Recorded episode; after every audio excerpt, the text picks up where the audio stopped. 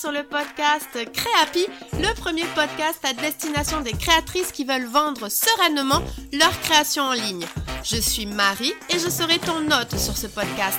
Ma mission T'accompagner sereinement et dans la bonne humeur pour le développement de ton activité en ligne afin que tu deviennes une créatrice happy et que tu puisses vivre de ta passion. Communication en ligne, réseaux sociaux, boutique en ligne, organisation, stratégie de vente, tous les meilleurs conseils te seront donnés et décryptés. Alors installe-toi confortablement et c'est parti pour l'épisode du jour. Hello hello et je suis ravie de te retrouver sur ce 41e épisode de Créapi. Alors en 2023, les épisodes avec des invités continuent et je suis ravie de débuter cette nouvelle année avec comme invité Lucie. Lucie propose aux projets créatifs et artisanaux, entre autres, à se concrétiser, à se développer et à être visible du grand public. Donc forcément un sujet qui intéresse fortement ce podcast. Mais la particularité de Lucie, c'est qu'elle utilise des mécanismes que je ne pensais pas aussi puissants pour aider le développement de projets artisanaux et tu vas le voir, pourtant c'est assez fort. Dans cet épisode avec Lucie, on va parler donc de financement participatif, connu aussi sous le nom de crowdfunding, tu me pardonneras mon accent, et on va voir comment tu peux utiliser ces mécanismes pour développer tes projets créatifs et artisanaux. Et tu vas voir que Lucie va te donner de nombreux conseils tout au long de l'épisode et même des petits exercices qui vont te permettre de définir ton projet de financement participatif. Allez, je ne t'en dis pas plus, je te laisse découvrir l'interview et on se retrouve juste après pour la conclusion. Hello, hello Lucie, et je suis tellement contente de t'accueillir sur ce tout nouvel épisode de Créapi, le premier épisode invité de Créapi en 2023. Et oui Lucie, c'est toi qui ouvre le bal et j'en suis ravie. Comment vas-tu Lucie? Eh ben, déjà, merci Marie de m'inviter euh, sur ton podcast. Euh, je suis ravie de participer. Euh, et puis, alors moi, comment ça va? Bah, Ça va plutôt pas mal. On enregistre cet épisode en décembre. et du coup, c'est bientôt les vacances et ça va faire du bien. Oui, ça fait toujours du bien. Puis c'est vraiment bien, on est encore dans toute l'énergie de Noël, la magie de Noël et tout. Donc c'est toujours des périodes qu'on aime, même si elles sont assez, assez sport, qu'on aime toujours bien. Bon alors du coup aujourd'hui on va parler de financement participatif comme je le disais du coup en, introduction de, l'épisode. Mais avant de euh, débuter et qu'on parle de tout ça et pour les auditrices qui te découvrent, est-ce que tu peux te présenter, nous présenter ce que tu fais même si j'en ai déjà un petit peu dit puisqu'on parle de financement participatif? Euh, alors donc euh, je m'appelle Lucie et je suis la fondatrice de Crowdfunding Factory. Qui est une structure, pardon, qui accompagne les porteurs de projets en financement participatif. Donc, j'accompagne voilà, des créateurs, entrepreneurs, startups dans le, le, lancement et la réussite surtout de leur campagne de crowdfunding. Voilà. Ok, super. Et en fait, ce qui est très drôle, c'est que euh, donc en fait, j'ai rencontré Lucie lors d'un séminaire euh, d'entrepreneurs sur Paris en octobre. Vous devinerez peut-être lequel c'était si vous m'avez suivi euh, sur Instagram. Et en fait, en discutant avec Lucie, elle m'a dit que le crowdfunding était aussi pour les artisans et les créatrices, mais vraiment que c'était utile et que c'était souvent sous-estimé. Donc là, j'ai directement songé à l'inviter pour qu'elle nous en parle du coup sur le, le podcast. En plus, dans l'épisode 18 de Créapi, moi j'en avais déjà parlé avec Julie. Donc en fait voilà, ça avait tout son sens. On vient compléter, on vient boucler la boucle comme on dit. Et donc là aujourd'hui, nous on va aller quand même beaucoup plus loin avec Lucie parce qu'elle est vraiment de l'autre côté. C'est pas la créatrice, elle est de l'autre côté. C'est la, la formatrice, la, la, la guide, l'accompagnatrice. Et donc avant qu'on démarre, on va reprendre. Hein, c'est toujours, on, aime bien. Euh, avec Lucien, on s'était dit que ça pouvait être intéressant quand même de, repartir depuis le, début.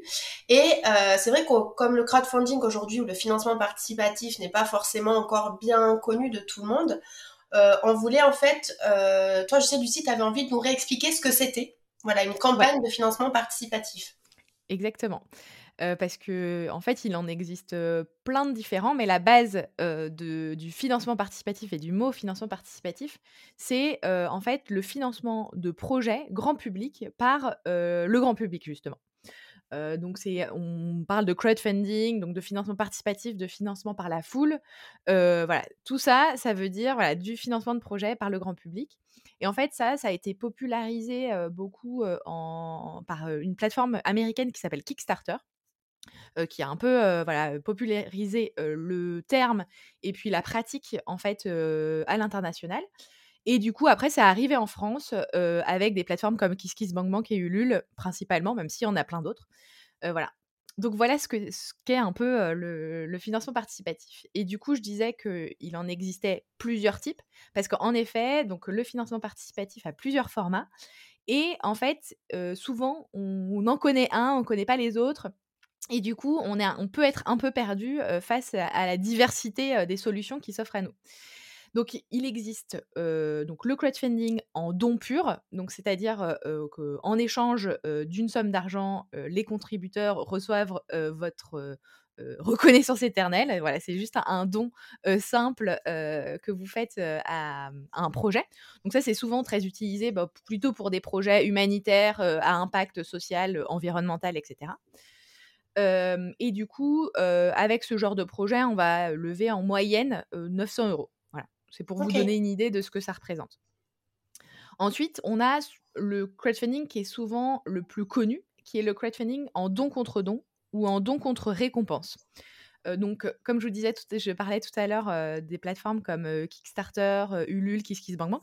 Donc ça, c'est le financement participatif en don contre récompense. Donc, c'est-à-dire en échange d'une somme d'argent, on va récupérer, le contributeur va recevoir une contrepartie, qu'elle soit symbolique ou physique d'ailleurs et donc voilà, c'est souvent celui qu'on connaît le plus, et c'est celui pour lequel moi je suis spécialisée aussi, qui est celui, en fait un, type de financement participatif qui, au-delà de la somme d'argent que vous allez lever, a plein d'autres avantages, mais je pense qu'on en parlera après.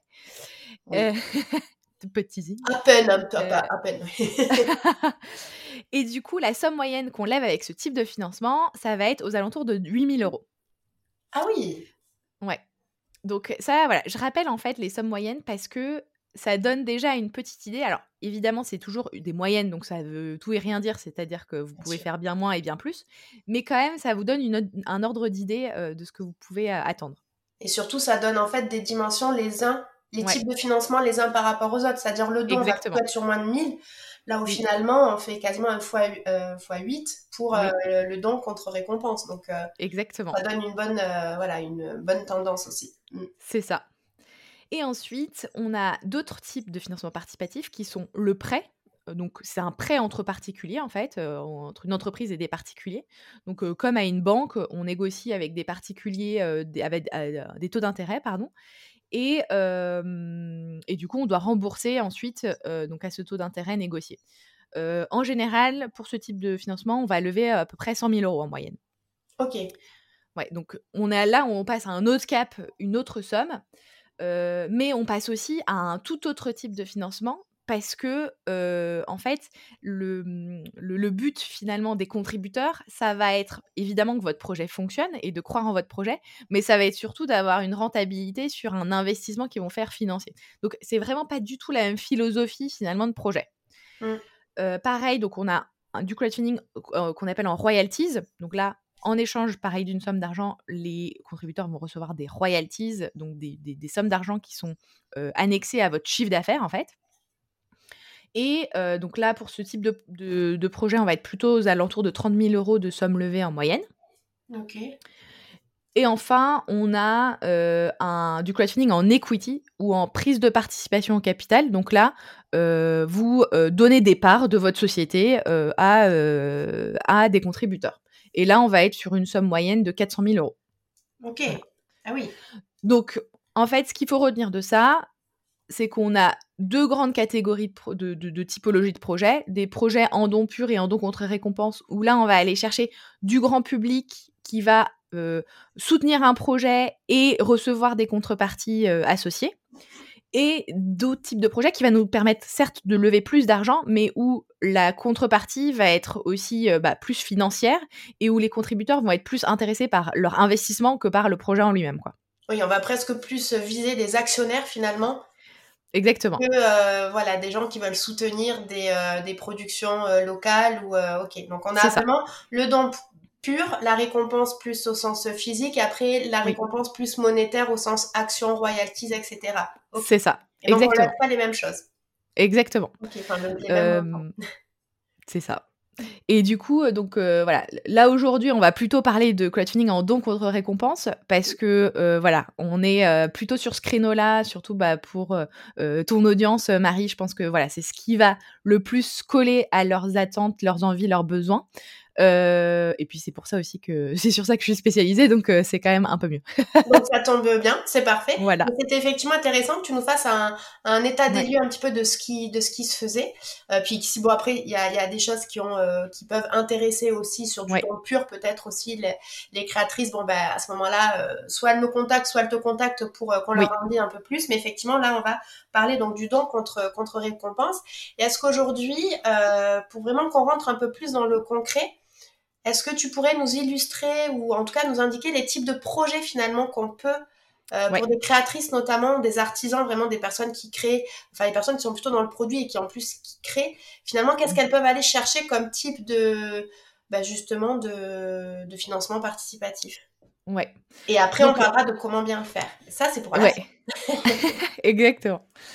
Euh, donc il y a plusieurs, en fait, il y a plusieurs façons de voir le financement participatif ça peut être le financement participatif utilisé de différentes manières en fait. Donc il faut d'abord que vous vous posiez une question, c'est pourquoi est-ce que je fais un financement participatif?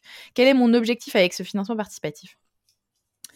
Parce que ça va aussi déterminer derrière beaucoup de choses de ce que vous allez devoir faire et de ce que vous pouvez financer en financement participatif.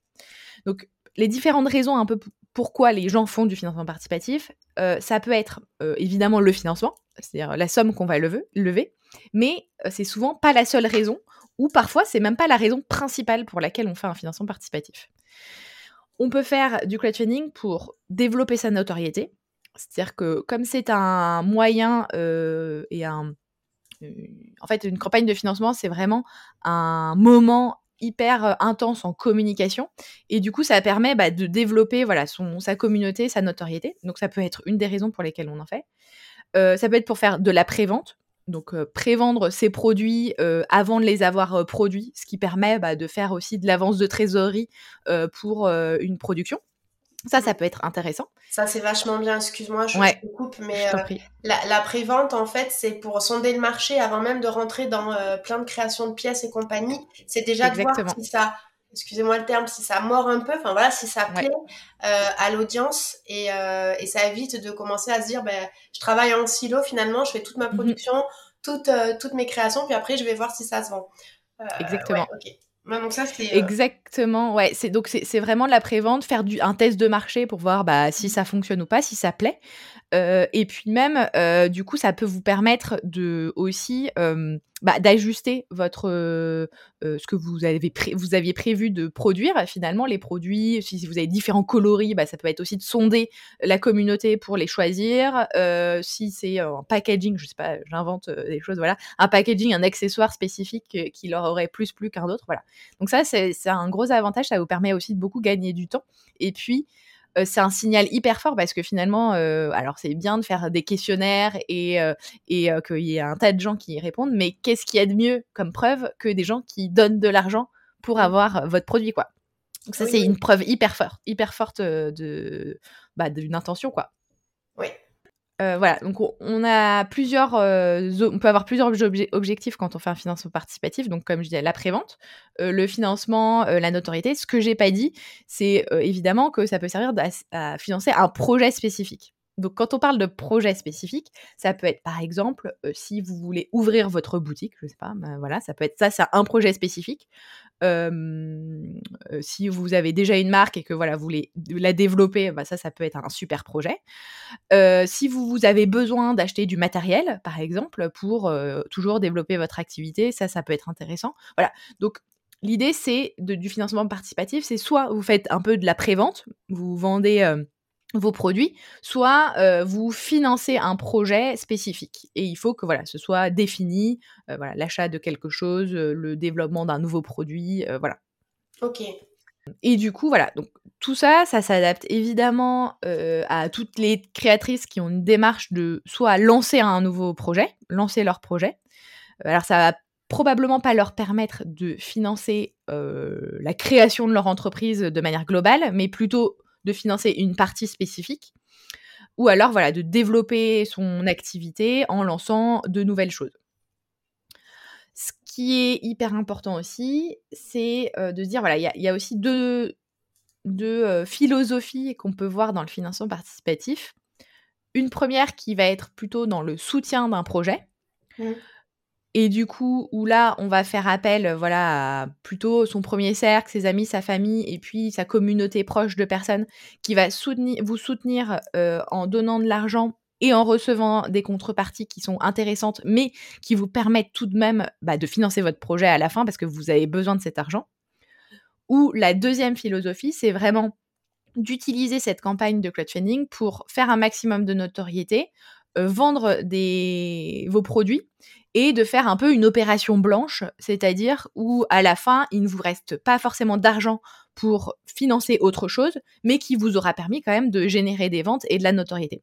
Donc ça, c'est un peu la base de la question que vous devez vous poser quand vous faites ce financement. C'est est-ce que j'ai besoin d'un petit matelas pour développer un projet ou alors est-ce que je veux développer euh, mes ventes et ma notoriété? Voilà. Euh, ce qui est sûr, c'est qu'aujourd'hui, ce qui va fonctionner le mieux et là où vous allez faire un maximum euh, d'argent, entre guillemets, et lever le plus d'argent, c'est des projets souvent bah, grand public. Plus vous avez un projet grand public, plus ce sera facile. Et aussi un projet où vous faites de la prévente, souvent, c'est ce qui fonctionne le mieux, et un projet où vous proposez quelque chose d'innovant, que ce soit votre produit ou votre enfin l'offre que vous proposez, la façon dont vous communiquez, il faut que quelque part là-dedans, il y ait quelque chose d'innovant qui vous différencie en fait de toutes les autres campagnes qui peuvent exister aujourd'hui et qui sont en ligne. Donc ça c'est ce qui fonctionne le mieux. Ça ne veut pas dire que en faisant quelque chose de hum, pas de un peu moins innovant, euh, vous y arriverez pas. Ça veut juste dire que si vous avez un gros objectif, peut-être que c'est pas euh, voilà, c'est pas en adéquation avec euh, le financement participatif. Ok, super. Eh bien, écoute, c'est c'est très complet. Et alors, donc du coup, voilà, ça tu le disais, c'est ce qui est le, ce qui est le plus important aujourd'hui, c'est de, de, définir son objectif. C'est en fonction de son objectif qu'on verra le type de campagne que l'on peut, que, que l'on peut faire. Après, on reviendra sur bah, justement les étapes à faire pour lancer sa campagne. Bon, la première, c'est de définir l'objectif. Mais mhm. avant, j'aurais aimé euh, qu'on illustre un petit peu ça avec des, des cas clients peut-être, alors que soit tu as accompagné ou pas, parce que donc moi, c'est vrai que j'avais eu Julie qui était venue sur... Euh, sur le podcast de Maman Kou Minijou qui donc elle avait fait du coup une campagne de financement participatif parce qu'elle était dans une démarche où elle voulait certifier ses, euh, les, jeux pour enfants. Euh, mais est-ce que du coup toi tu as donc ça c'est un purement euh, financier là pour le coup c'était pas dans un objectif de, notoriété c'était mhm. vraiment elle avait un projet spécifique une attente spécifique elle avait besoin de cet argent pour pouvoir passer les étapes de certification, etc. Est-ce que toi, tu as d'autres exemples aujourd'hui, peut-être pour illustrer un petit peu tout ça, ça, ça guidera peut-être un petit peu mieux les auditrices. Oui, bien sûr. Euh, alors, il y a quelques semaines, euh, j'accompagnais donc un projet qui s'appelle l'oracle de l'artiste, euh, donc qui a été porté par Estelle Lovy, donc qui est une artiste et entrepreneuse qui a créé cet oracle donc pour accompagner les artistes dans leur dans le développement de leur activité et de leur création. Et donc, elle avait besoin euh, de financement pour, euh, en fait, pour un projet pour accompagner cet oracle, euh, qui était le financement d'une bibliothèque de méditation, donc qui allait avec cet oracle. Et en fait, plus précisément d'ailleurs, c'est le financement de la mise en musique de cette bibliothèque de méditation. Donc c'était voilà être accompagné par un artiste qui fait des musiques, qui aurait fait des musiques sur mesure en fait pour les méditations qui étaient proposées. Donc, elle m'a contactée donc pour lancer cette campagne de crowdfunding. Elle avait un objectif de 5000 euros. et du coup, elle partait à l'époque de zéro quasiment en termes de communication. Elle avait elle-même un peu une communauté autour d'elle pour ses autres activités. Mais c'est vrai qu'autour de cette activité de création d'oracle, etc., on, voilà, on partait de zéro. Quoi. Et du coup, donc il a fallu créer aussi bah, toute la communication autour du projet, créer une présence en ligne avant le lancement de la campagne pour bah, commencer à développer la communauté, donner envie aux gens de participer à la campagne.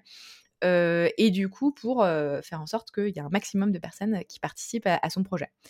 Et du coup, là, l'objectif, donc c'était 5000 euros. Euh, et euh, en termes de contrepartie, euh, on proposait donc l'oracle en lui-même, donc l'objet physique, qui était donc disponible en avant-première avant sa sortie eh en librairie. Voilà. La difficulté qu'on a pu avoir quand même, c'est qu'à la moitié de la campagne, l'oracle était sorti. Euh, donc en librairie euh, pour le coup. Et du coup, forcément, ça ralentit un peu l'intérêt sur euh, la campagne de crowdfunding.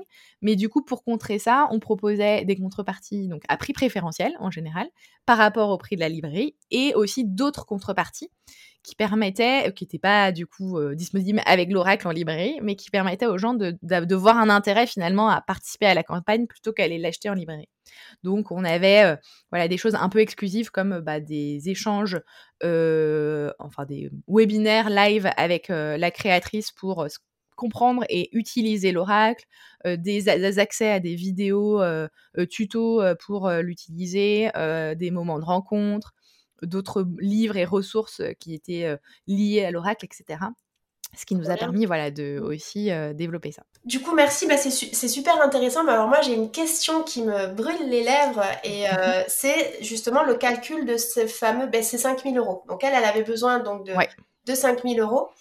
Euh, mais on est d'accord que derrière d'avoir créé les oracles, même de ben, finalement passer du temps avec les échanges comme tu disais, etc. Bon, encore ça, ça va, c'est du temps, donc tu échanges ton temps contre, on va dire, un financement euh, participatif. Mais l'oracle pour le créer, ben, forcément, ça, ça lui a coûté quelque chose. Donc euh, moi, je suis toujours très... en fait, je suis un peu curieuse de savoir ben, comment, en fait, sur les 5000 euros, est-ce que c'est vraiment 5000 dans ta poche ou pas, en fait? Ouais. Alors non, eh évidemment, c'est pas 5000 dans sa poche. donc là, le challenge en effet, c'était, de finalement d'inclure le coût des contreparties, dans l'objectif. C'est-à-dire que donc là, l'oracle, lui, il était financé à part, voilà, c'était pas, l'objet de la, de la campagne, mais du coup, il fallait financer quand même la mise en musique de cette bibliothèque de méditation. Mmh donc, euh, il a fallu trouver un équilibre entre le coût euh, que lui coûtaient justement euh, les contreparties et leur envoi, parce que ça, c'est aussi un truc, c'est qu'il faut les envoyer. Donc, il faut bien calculer le coût de ces, contreparties, les coûts d'envoi, les coûts de la plateforme, parce que la plateforme, évidemment, prend un pourcentage, une commission sur la somme que vous levez. Alors, là, en l'occurrence, il n'y en avait pas parce que nous étions sur Eloasso. Euh, qui est une plateforme qui est dédiée aux associations. Donc, si vous avez une association, c'est une plateforme qui est totalement gratuite. Donc, voilà, ça, ça peut être une solution pour certaines si vous avez, un statut d'association. Mais autrement, en général, c'est autour de 8% de commission. Donc, ça, c'est à prendre en compte aussi. Mais du coup, il a fallu, donc c'est pour ça qu'on a créé aussi des contreparties qui n'étaient pas, qui n'avaient pas de valeur financière, mmh. monétaire, etc. Même si évidemment, ils ont une valeur de vente, etc. Puisque c'est des conseils, etc. Mais c'est-à-dire que c'est que du temps à créer, comme tu disais. Donc voilà, ça, ça a permis de faire aussi baisser le coût de la campagne. Mais du coup, ça, c'est un équilibre à trouver. Et c'est pour ça que c'est important de savoir pourquoi vous faites cette campagne. Si vous, il faut quelque chose à la fin, évidemment que euh, le coût de vos contreparties, ça va être hyper important de bien l'évaluer. Euh, ce qu'on a fait aussi, c'est que hum, pour éviter les envois euh, si les personnes pouvaient venir récupérer les contreparties, eh ben on les incitait à le faire comme ça, s'ils étaient dans la région. Voilà. Donc il y a plein aussi de, choses que vous pouvez faire pour essayer de limiter les contreparties. Ce qui est important aussi, je trouve, c'est que on a tendance à beaucoup euh, penser à faire des goodies quand on fait du crowdfunding. Et alors moi, je suis pas hyper pour les goodies. Pourquoi? Parce que souvent, donc ça vous coûte de l'argent à, produire et à envoyer. Et souvent, c'est pas pour les goodies que les gens participent aux campagnes de crowdfunding. C'est-à-dire que les goodies, c'est très sympa, mais ce qui va faire la différence, c'est le produit, par exemple, que vous, vous créez et que vous allez vendre. C'est pour ça que les gens vont vont participer à votre campagne de crowdfunding. Les goodies, c'est un plus, mais finalement, est-ce que les gens n'auraient pas participé quand même, même sans les goodies? Et du coup, je trouve que c'est hyper intéressant ce que tu dis, et je sais pas si c'est vers ça que tu veux nous amener, mais moi j'ai envie qu'on y aille ensemble. C'est effectivement, euh, est-ce que les gens qui aujourd'hui participent à des campagnes de financement participatif, ils vont juste pour avoir le goodies qu'ils peuvent en plus trouver facilement où ils veulent, euh, voilà. Mhm.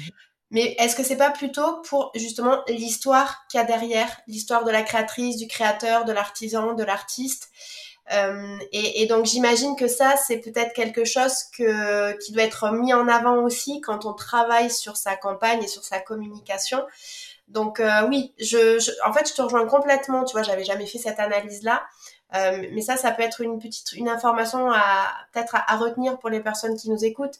C'est de travailler encore une fois un petit peu son, son histoire, son storytelling autour de la marque. Pourquoi c'est fait? Euh, alors je je sais pas, peut-être qu'on en parlera après, mais je sais que les vidéos aujourd'hui aussi, c'est des, des, choses où ça impacte beaucoup plus. Et on revient bah, du coup sur les valeurs. Alors on n'est pas non plus, euh, c'est pas une association à but non lucratif pour protéger l'environnement avec des enjeux euh, sociétaux, environnementaux, etc. Mais par contre, c'est quand même dans une, euh, on est, enfin les, les personnes qui qui financent ces projets-là, il y a souvent des sensibilités de soutien à la personne, au créateur, au projet et à ce que représente le projet. C'est pas forcément un goodies euh, qui peut ou pas hein, être made in China ou ce genre de choses. Bref. Donc, euh, j'aime beaucoup ce que. Oui. Non, mais euh, tu as tout à fait raison. En fait, il y a trois raisons principales pour lesquelles les gens participent à une campagne. Soit, un, c'est vos amis et votre famille. Ils s'en fichent des contreparties, ils vont vous soutenir. Voilà. Première raison. Donc, les goodies, euh, qu'ils les reçoivent ou pas, euh, on s'en fiche quoi.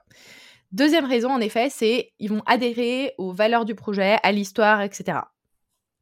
Et dans ces cas-là, euh, ils vont vouloir vous soutenir et avoir peut-être un bout de votre esprit créatif, de votre, de, vos créations, donc quelque chose soit de physique et ou une expérience. Moi, je suis pour beaucoup dans les contreparties proposer des expériences, donc soit une rencontre, un atelier, euh, un, je sais pas, quelque chose de, euh, une rencontre physique ou euh, d'ailleurs ça peut être en, en, digital, hein, mais en tout cas un échange. Et les gens sont souvent beaucoup plus, beaucoup plus sensibles à ce genre de contrepartie qui vous coûte rien à part du temps.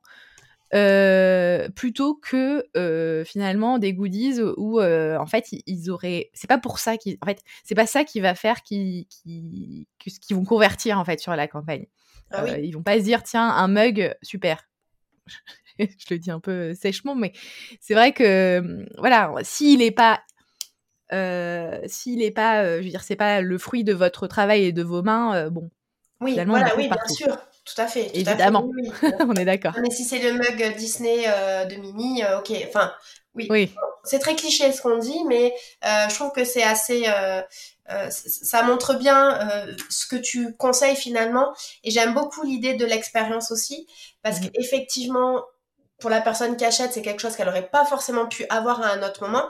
Et puis même pour euh, la créatrice en soi, elle va à la rencontre finalement des personnes qui lui ont fait confiance. Et donc je trouve euh, que c'est euh, bah, juste le plus bel finalement le plus bel échange quoi. Donc oui je comprends exactement. Et, alors ça c'est une je trouve que c'est des très bonnes pistes de, de réflexion si les personnes veulent avancer là-dessus sur donc les contreparties. Alors du coup je sais pas si tu voulais nous présenter d'autres cas clients ou si finalement maintenant on passe un peu plus dans ben, comment s'y prend finalement ouais pour le lancer? Parce que bon, on a parlé des objectifs, les contreparties, la communication, mais peut-être le remettre un petit peu dans l'ordre tout ça. Ouais. je ne sais pas par rapport à. Eh ben, écoute, euh, soit alors euh, on peut parler euh, d'une autre marque que j'ai mmh. accompagnée en fait, qui s'appelle Noliju, qui est une marque de vêtements d'activewear en fait pour femmes, donc vêtements de sport, mais pas que.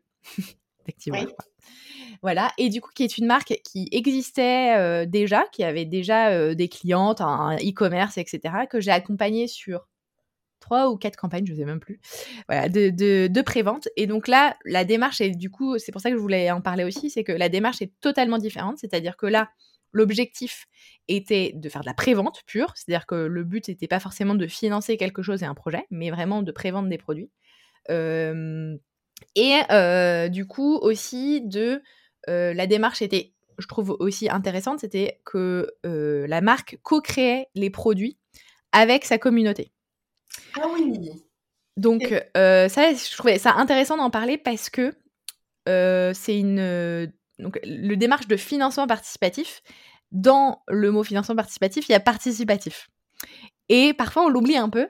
Et sauf que c'est quand même hyper intéressant de se dire tiens, je vais demander à ma communauté qu'est-ce qu'ils veulent comme produit, ce qui les intéresse, ce qui voilà, demander leur avis sur des coloris, des formes, etc. Et une fois qu'on aura co-créé ensemble ce produit, bah, je vais leur proposer à la prévente. Ce qui fait que la communauté est hyper engagée parce que c'est un produit qu'ils ont choisi et donc qui seront beaucoup plus susceptibles après de l'acheter. Et du coup, donc cette marque fonctionne vraiment sur ce, créneau-là et aujourd'hui donc fait des préventes sur son site internet plutôt que sur des plateformes. Mais du coup, à la base, c'était quand même sur Ulule qu'elle faisait ses, campagnes de prévente. donc voilà. Donc ça, je voulais en parler parce que je trouvais ça hyper intéressant de l'évoquer. pour celles qui, bah, que ça botterait de faire ça, moi je trouve que c'est une super façon d'avoir une communauté engagée sur le long terme en plus, et puis de réussir une campagne. Ouais, alors euh, pareil, là je suis euh, complètement convaincue parce que euh, je suis la première à, alors pas du tout, on n'est pas du tout sur la même échelle, hein, sur les mêmes enjeux, mmh mais sur faire participer via les comptes Instagram, sur le prochain nom, le prochain produit, le prochain coloris, vous préférez quoi? Et aujourd'hui, les gens, du moment où ils donnent leur avis, sont engagés, il y a plus de mmh chances pour que derrière, ils passent soit au financement, soit à l'achat direct du produit. Exact.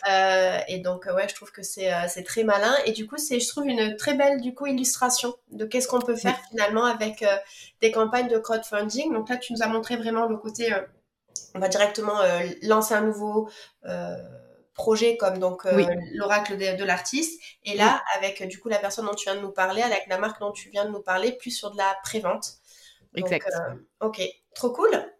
Ouais. Du coup, si ça te va, je te propose qu'on passe bah, finalement sur le concret du concret. C'est quoi un petit peu les étapes? Comment s'y prend? Alors, je pense qu'on va pas pouvoir tout parler parce que sinon on est là encore demain.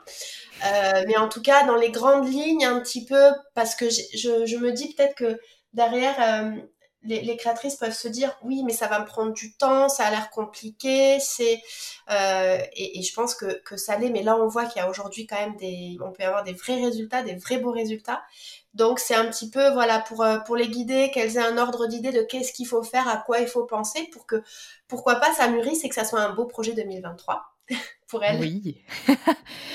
Euh, alors donc déjà comme je l'ai évoqué tout à l'heure, l'objectif c'est un, un, peu la base de, de, de, ce qui va suivre en fait, mais de ce que vous allez devoir faire en fait par la suite pour l'atteindre.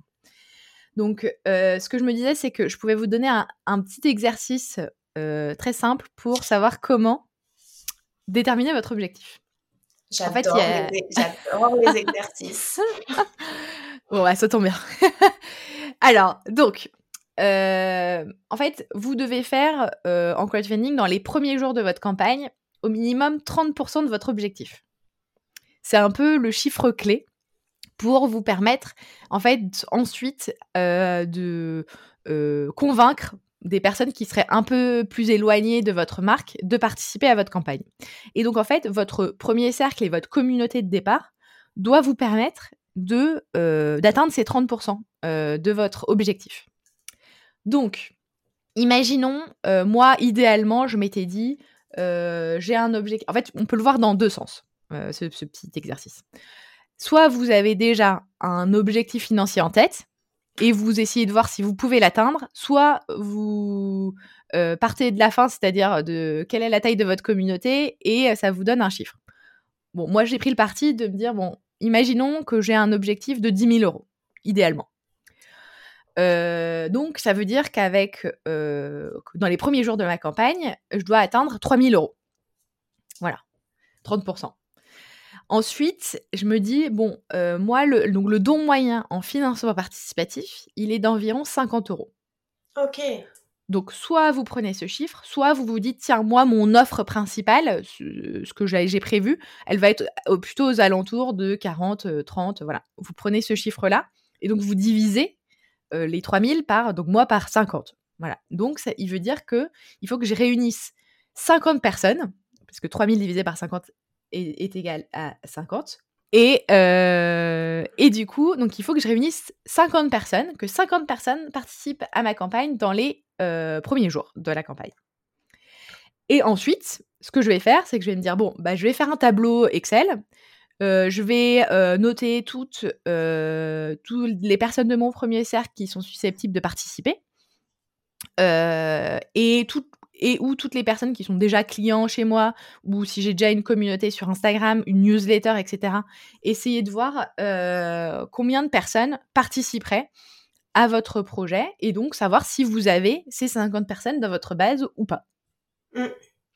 Alors, c'est 60 personnes, mais c'est pas ah grave. Oui. C'est pas grave. Je, je, sais pas ce que j'ai fait, mais ok, 60 personnes. 60 personnes. Mais alors, du coup, là, c'est 60 personnes plutôt dans le cercle proche. Alors, ça peut être. Donc, en fait, il y a plusieurs niveaux, en effet. Ce qui est important de faire, c'est donc déjà de faire cette liste des personnes de votre premier cercle euh, pour savoir combien vous avez, euh, combien ça représente.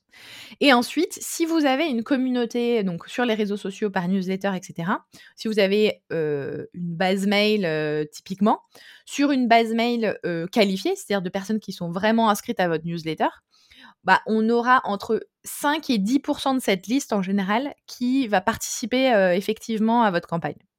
Ok. Donc ça, pareil, ça vous donne une idée donc ce qui est intéressant, c'est de faire un état des lieux aussi bah, de d'où vous en êtes en termes de communication, euh, du nombre de followers que vous avez sur les réseaux sociaux, du nombre de d'inscrits à votre newsletter, du nombre voilà selon ce que vous avez voilà vous essayez de faire un peu un état des lieux. Et ouais donc une newsletter, en général, c'est entre 5 et 10% Sur les réseaux sociaux, c'est moins. Euh, ça va être plutôt euh, ouais, 1% et encore, je suis gentil, quoi. Ah oui, à ce point. En fait, c'est, en fait, c'est hyper dur de dire, donner un chiffre parce que ça dépend vraiment beaucoup. Euh, selon la taille de votre, de votre communauté, selon euh, euh, votre taux d'engagement, voilà. Donc, moi, je préfère... pessimiste, de toute façon. Oui, être pessimiste. Et je préfère aussi toujours vous conseiller. Alors, souvent, l'erreur que font beaucoup de personnes, c'est qu'ils disent, bah, bah, bah moi, j'ai une grosse communauté sur les réseaux sociaux, donc c'est bon. Sauf que les réseaux sociaux, c'est super. Mais euh, déjà, pour que les gens voient vos posts, il eh ben, faut quand même poster souvent. Euh, pour que les gens soient vraiment engagés, bah, ça peut être compliqué. Donc, moi, j'incite toujours les gens à plutôt développer leur base mail à côté, évidemment, l'un va avec l'autre, euh, voilà. Mais euh, parce que le mail, c'est un bon moyen de toucher directement les gens. Euh, vous êtes, vous avez quand même souvent des taux d'ouverture et les gens voient vos mails un peu plus que vos posts sur Instagram. Donc, pour une campagne de financement participatif, c'est beaucoup plus intéressant.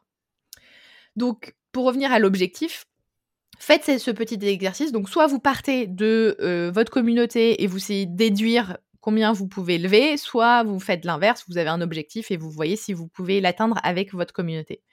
Et donc, si vous avez déjà la communauté suffisante, et eh ben go. Et si vous n'avez pas la communauté suffisante, et eh ben va falloir travailler à la développer. Ok. Voilà. C'est hyper intéressant ce que tu nous dis, mais alors du coup, les 70% restants, ils viennent d'où? S'ils viennent pas de ta communauté Ouais. Donc les 70% restants, ensuite, donc une fois que vous avez atteint les 30%, euh, il faut que vous continuez évidemment à communiquer. Et là, l'objectif, c'est d'élargir la communication de votre campagne. Donc en général, ce qu'on fait, c'est que déjà pour les premiers jours de campagne, on va euh, faire un lancement entre guillemets privé auprès juste de la communauté. Pourquoi? Parce que du coup, c'est les personnes les plus engagées autour de votre projet. Donc même si votre campagne elle est à 0%, ils vont participer ce qui ne sera pas le cas d'inconnus. Donc si euh, vous vous dites, tiens, je vais faire euh, euh, un, de, la publicité sur Instagram, alors que vous avez 0%, ça a vraiment 0% de chance de réussir parce que les gens vont se dire, ah bah le projet a l'air super, mais il n'y a personne qui a participé, donc aucune confiance au projet.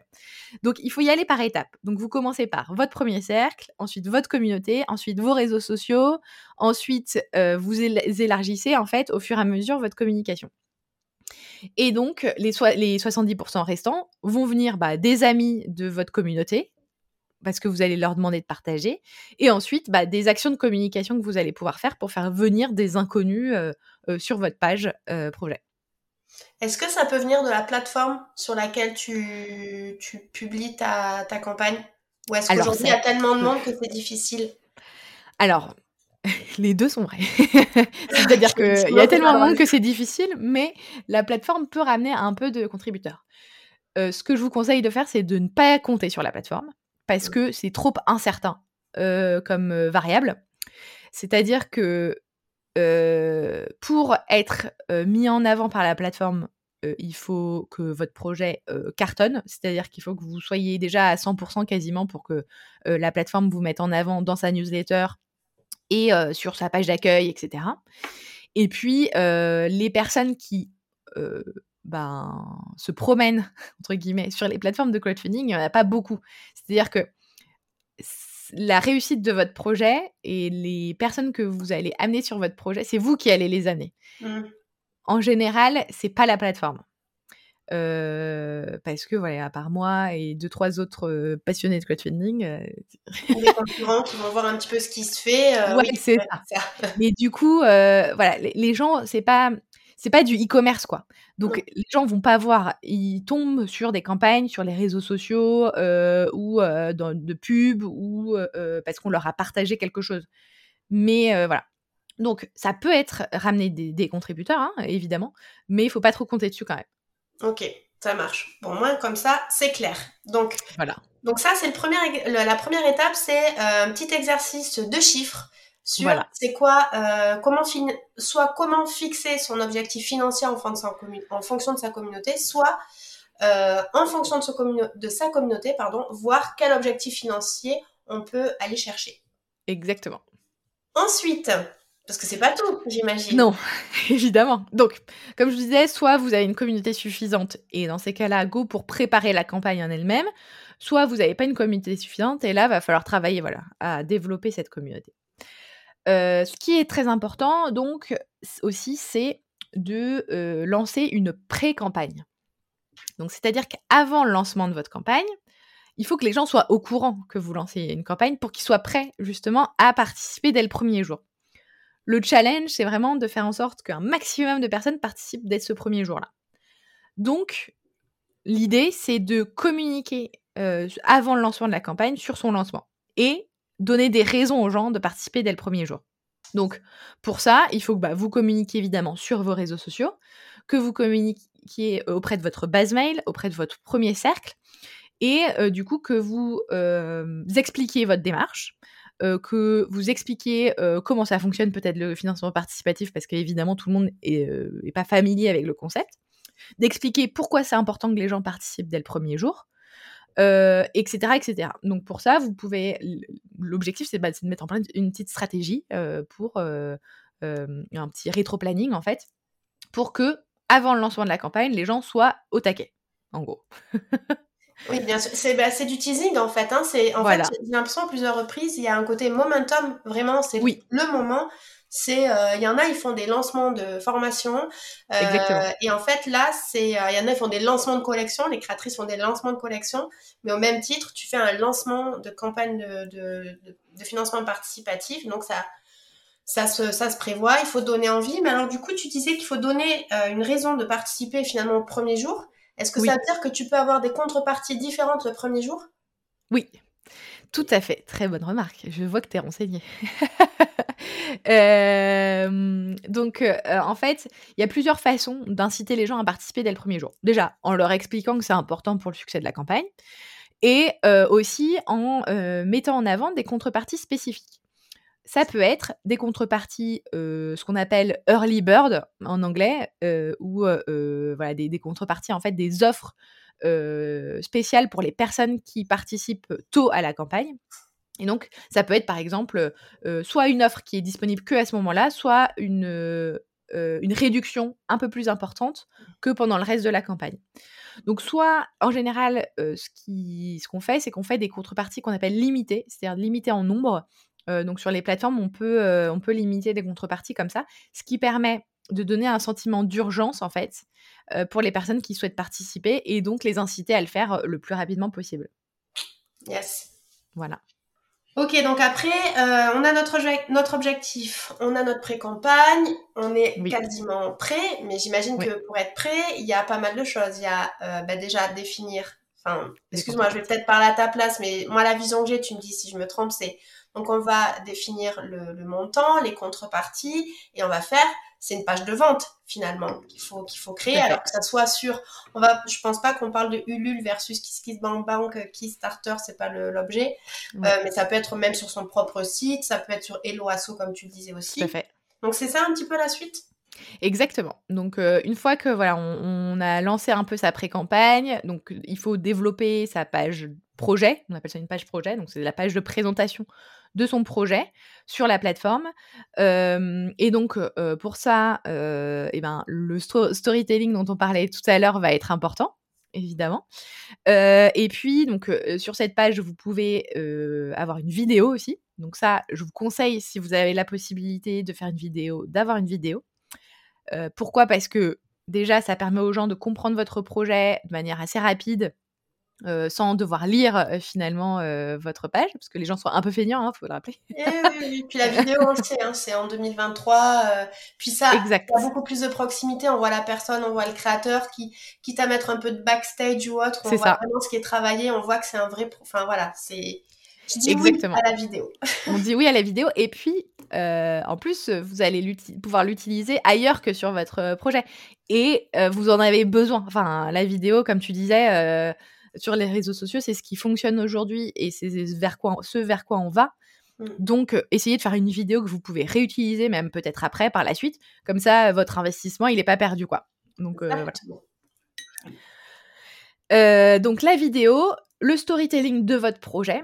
ce qui est important aussi de savoir sur les pages de présentation, c'est que donc les plateformes ont des éditeurs en fait de texte pour présenter votre projet qui sont assez classique et assez limité. Donc, vous pouvez pas faire tout ce que vous voulez en termes de mise en page.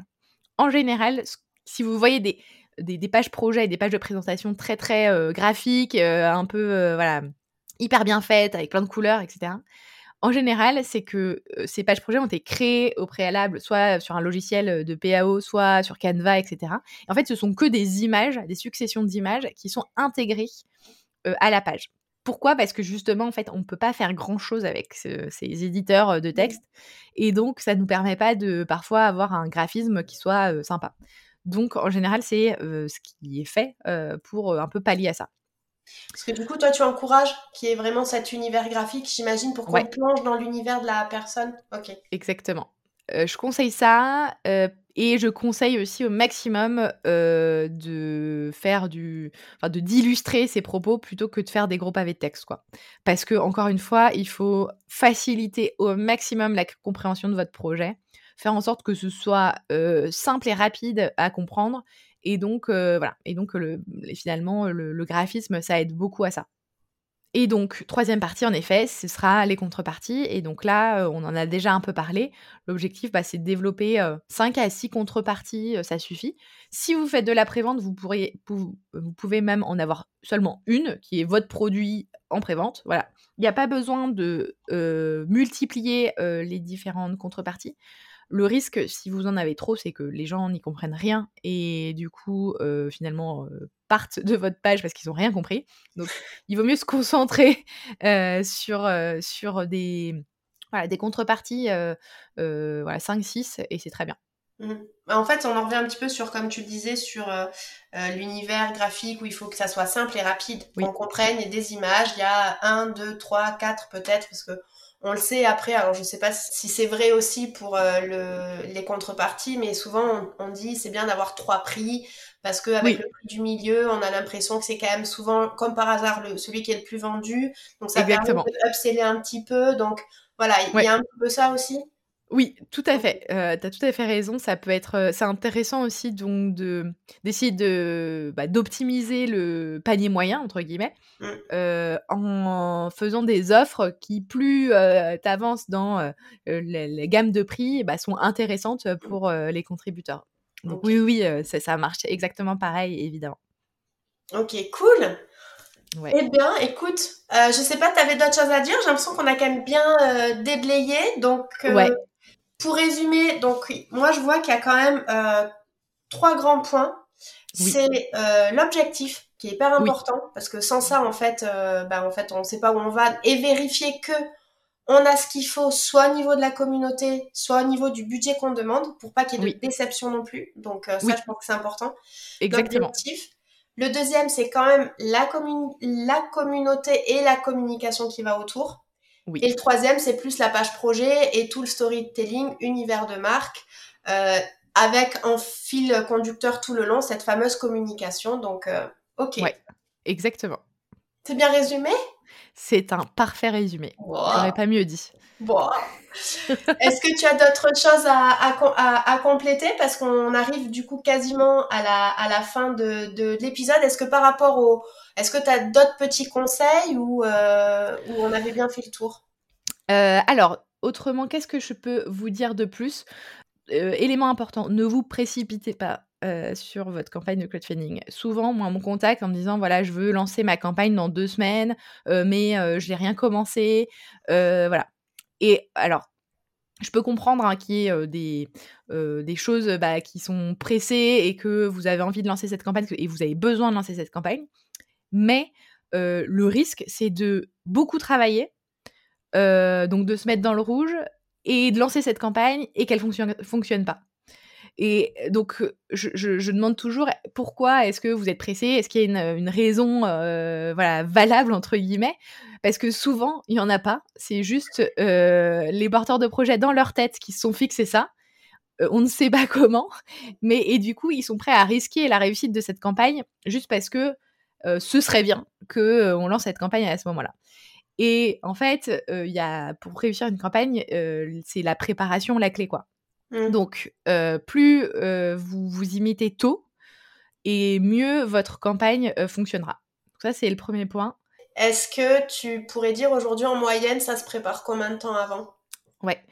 Alors, ça se prépare une campagne de financement participatif en moyenne, je pense, trois mois à l'avance. Mmh. Ça peut être un mois, ça peut être deux mois, ça peut être aussi six mois, un an, selon l'ambition du projet. Oui, et la euh, communauté, s'il y a besoin d'aller la creuser, de la fin de Exactement. Si vous avez déjà une communauté, bah forcément ce sera beaucoup plus rapide. Euh, si vous départez de zéro, bah voilà, il va falloir un peu plus travailler. Euh, voilà. Donc, donc ça dépend beaucoup. Il faut, je pense, au minimum deux mois pour préparer, faire l'après-campagne.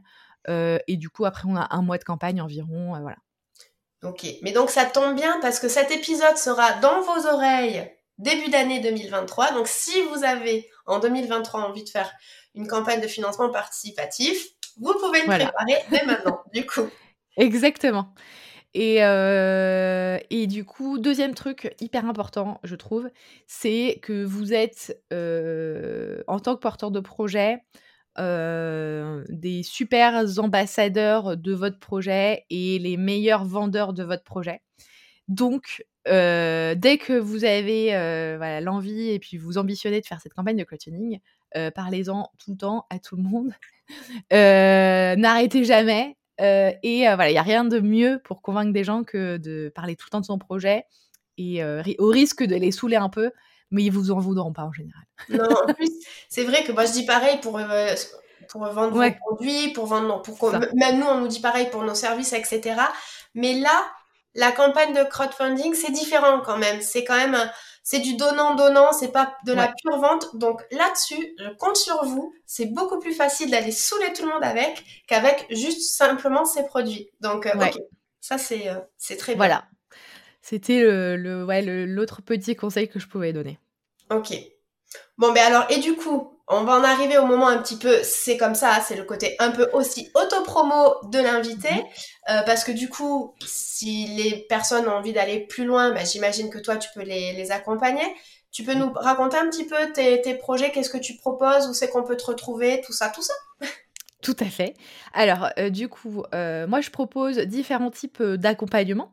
ça va de la formation et du, programme en ligne, en passant par le coaching et à de l'accompagnement en prise en charge en fait de, campagnes de financement participatif. Donc voilà, j'ai un panel assez large pour vous accompagner selon vos besoins et puis selon vos projets et votre budget évidemment. Euh, aujourd'hui, euh, mes accompagnements en individuel sont complets, euh, voilà, assez rapidement. Mais du coup, ce, qui, ce, que je peux proposer là tout de suite, c'est l'accès au programme en ligne Crowdfunding Academy. Donc, il y a un programme que j'ai lancé en mai dernier. Ok. Et du coup, qui a été vraiment conçu à partir des accompagnements individuels que je pouvais faire avec mes clients. Et du coup, qui vous permet de comprendre les mécaniques du crowdfunding, de créer la stratégie pour votre projet. et de aussi mettre en place vos actions de communication et donc de créer évidemment votre page projet, vos contreparties, etc. et d'animer votre campagne. donc c'est à travers plusieurs vidéos, évidemment, voilà, un programme en vidéo que vous pouvez suivre à votre rythme. Et évidemment, le but, c'est que vous passiez à l'action et que cette formation ne reste pas juste dans vos oreilles et dans votre cerveau. Et donc pour ça, voilà, vous avez accès aussi à un tableau de bord avec plein d'exercices qui normalement devraient vous faire avancer et lancer votre campagne de crowdfunding. Voilà. J'adore, j'adore, j'adore. c'est un peu comme ça que je construis, que je construis aussi mes, mes, mes programmes, donc ça très bien. Voilà. Et du coup, on peut te retrouver où pour avoir toutes les informations, même te contacter, venir papoter un peu avec toi?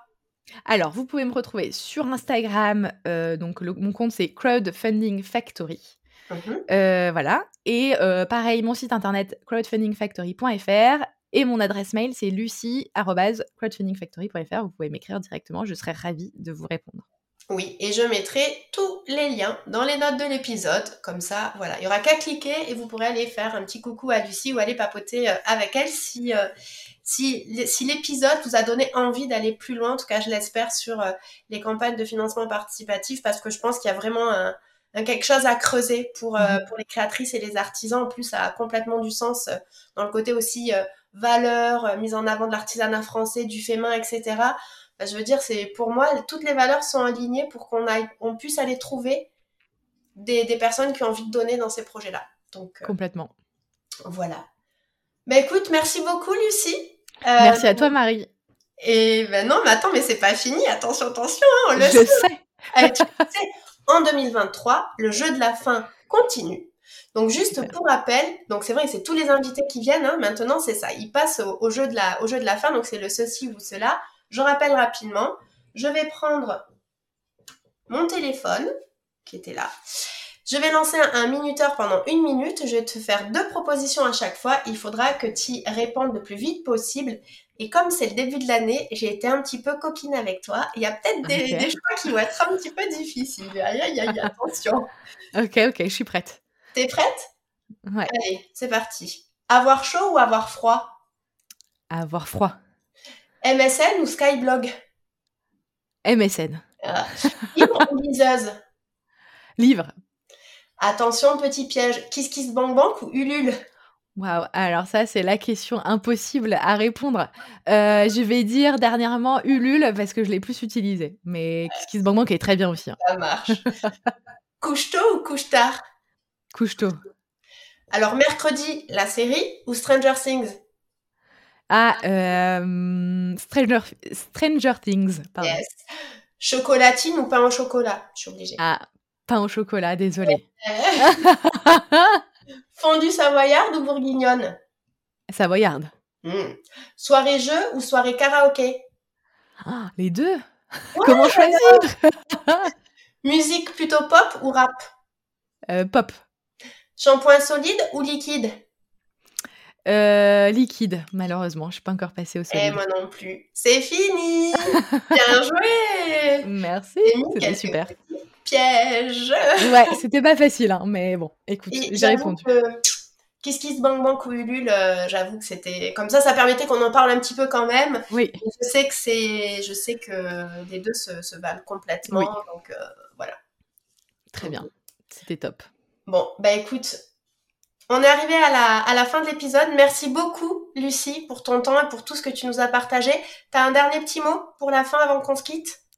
Eh bah déjà, merci beaucoup à toi, Marie, de m'avoir invitée. Euh, je suis ravie d'avoir fait ce podcast. Et puis, bah, j'espère que en 2023, il y aura un maximum d'entre vous qui euh, passeront à l'action et lanceront leur campagne de crowdfunding. En tout cas, j'ai hâte de voir ça. N'hésitez pas à m'envoyer euh, vos campagnes si vous en lancez. je serais ravie d'aller jeter un œil. Oui, Carrément. Et n'hésitez vraiment pas à venir nous lire sur Instagram à Lucie et moi si vous, euh, vous passez euh, à l'action. Mais écoute, je, du coup, je, je clôture ici et je retrouve du coup les, les auditrices juste pour la conclusion de l'épisode. Merci beaucoup et à très bientôt, Lucie. À bientôt, Marie. Voilà, alors j'espère que tu y vois plus clair sur le financement participatif, que tu vois comment l'utiliser pour le développement de ton activité. En tout cas, n'hésite pas à venir m'en parler sur Instagram ou directement à Lucie. On sera ravis de découvrir tes prochains projets et de répondre à tes questions. Et si tu appréciais cet épisode et que tu penses qu'il pourrait plaire à d'autres créatrices, n'hésite pas à le partager en story, SMS, WhatsApp, bref, ce que tu veux et je t'en remercie par avance. D'ici le prochain épisode, je te souhaite une bonne journée, soirée, nuit, selon quand tu m'écoutes et je te dis à très vite dans le prochain épisode. Salut